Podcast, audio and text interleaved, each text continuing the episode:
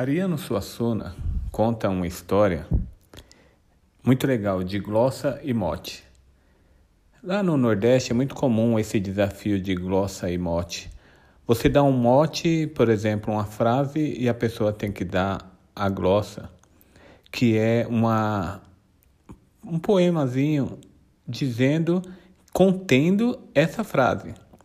E um autor pernambucano foi desafiado e lançaram para ele um mote: A vida venceu a morte.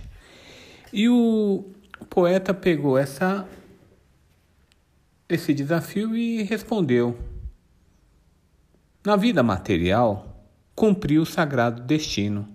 O Filho de Deus divino nos deu glória espiritual, deu o bem, tirou o mal, livrando-nos da má sorte. Padeceu o suplício forte como o maior dos heróis. Morreu dando a vida a nós. A vida venceu a morte.